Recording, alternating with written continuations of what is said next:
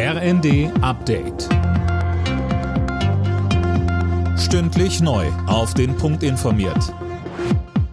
Ich bin Gisa Weber. Guten Abend.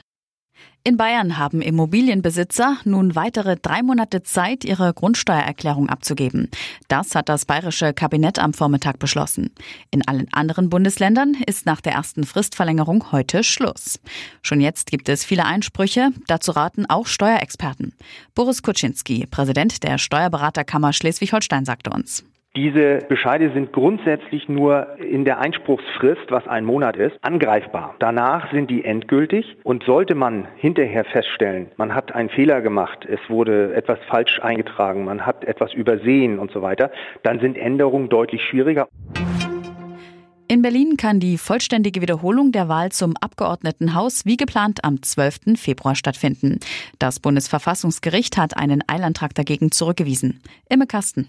Der Verfassungsgerichtshof in Berlin hatte im vergangenen November ja entschieden, dass die Wahl komplett wiederholt werden muss. Dagegen waren mehr als 40 Beschwerden beim Bundesverfassungsgericht eingegangen. Bei der Wahl zum Berliner Abgeordnetenhaus 2021 hat es zahlreiche Pannen gegeben. Nun soll also alles wiederholt, also nicht nur in einigen Bezirken erneut gewählt werden. Ob das am Ende auch verfassungskonform ist, wird allerdings erst im Nachgang entschieden, heißt es vom Karlsruher Gericht. Die Renten in Deutschland sind so stark gestiegen wie seit Jahren nicht mehr. Im vergangenen Jahr erhöhte sich die durchschnittlich ausgezahlte Rente von 1089 auf 1152 Euro. Ein Plus von 63 Euro, wie die deutsche Rentenversicherung mitteilte. Der Sozialverband VDK blickt dennoch mit Sorge auf die aktuelle Entwicklung. Wegen der gestiegenen Energie- und Lebensmittelkosten müssten viele Rentner jeden Cent umdrehen, sagt Verbandschefin Bentele. Da brauche es dringend kurzfristig zusätzliche Einmalzahlungen.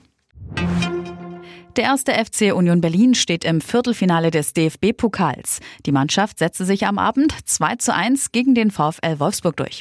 Zuvor hatte bereits Bundesligist VfB Stuttgart sein Achtelfinalspiel gegen Zweitligist Paderborn ebenfalls 2 zu 1 gewonnen.